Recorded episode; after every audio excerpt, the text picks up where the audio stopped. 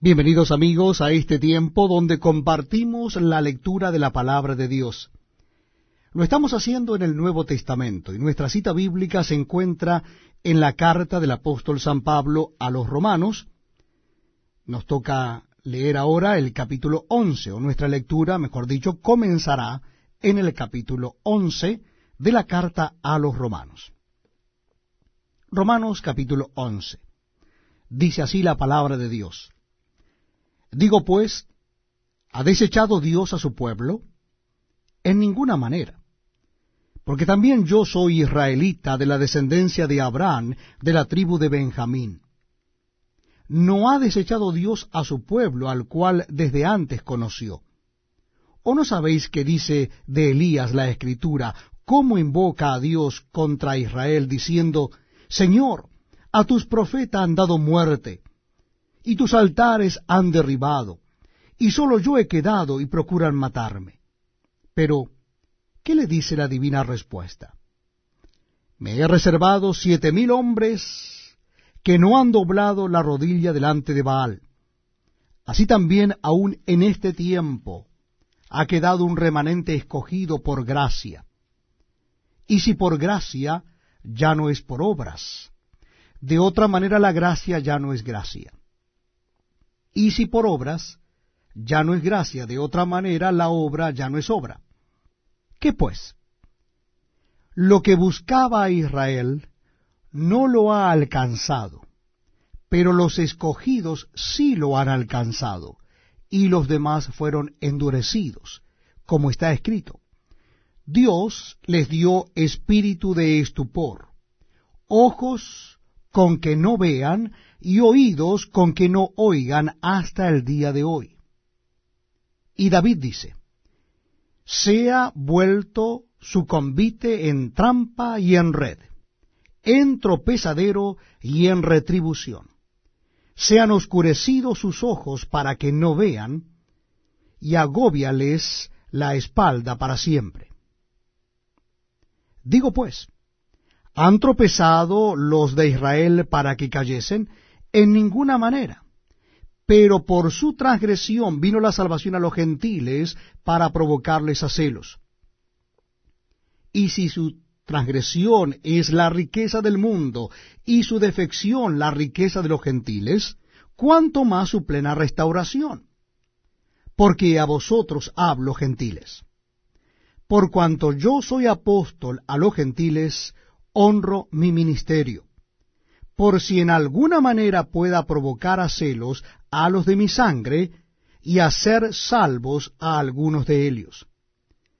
Porque si su exclusión es la reconciliación del mundo, ¿qué será su admisión sino vida de entre los muertos?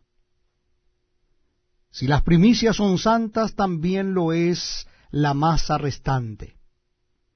Y si la raíz es santa, también lo son las ramas. Pues si algunas de las ramas fueron desgajadas, y tú, siendo olivo silvestre, has sido injertado en lugar de Elias, y has sido hecho participante de la raíz y de la rica savia del olivo, no te jactes contra las ramas, y si te jactas, sabe que no sustentas tú a la raíz, sino la raíz a ti pues las ramas, dirás, fueron desgajadas para que yo fuese injertado. Bien, por su incredulidad fueron desgajadas, pero tú por la fe estás en pie. No te ensoberbezcas, sino teme. Porque si Dios no perdonó a las ramas naturales, a ti tampoco te perdonará. Mira pues la bondad y la severidad de Dios. La severidad ciertamente para con los que cayeron, pero la bondad para contigo si permaneces en esa bondad, pues de otra manera tú también serás cortado. Y aun ellos, si no permanecieren en incredulidad, serán injertados, pues poderoso es Dios para volverlos a injertar. Porque si tú fuiste cortado del que por naturaleza es olivo silvestre, y contra naturaleza fuiste injertado en el buen olivo, cuánto más estos que son las ramas naturales serán injertados en su propio olivo. Porque no quiero, hermanos, que ignoréis este misterio, para que no seáis arrogantes en cuanto a vosotros mismos, que ha acontecido a Israel endurecimiento en parte, hasta que haya entrado la plenitud de los gentiles. Y luego todo Israel será salvo, como está escrito. Vendrá de Sión el libertador, que apartará de Jacob la impiedad, y este será mi pacto con ellos cuando yo quite sus pecados. Así que en cuanto al Evangelio, son enemigos por causa de vosotros, pero en cuanto a la elección son amados por causa de los padres. Porque irrevocables son los dones y el llamamiento de Dios. Pues como vosotros también en otro tiempo erais desobedientes a Dios, pero ahora habéis alcanzado misericordia por la desobediencia de Helios, así también estos ahora han sido desobedientes, para que por la misericordia concedida a vosotros ellos también alcancen misericordia. Porque Dios sujetó a todos en desobediencia, para tener misericordia de todos. Oh profundidad de las riquezas de la sabiduría y de la ciencia de Dios.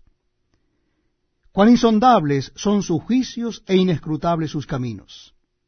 Porque, ¿quién entendió la mente del Señor? ¿O quién fue su consejero? ¿O quién le dio a él primero para que le fuese recompensado? Porque de él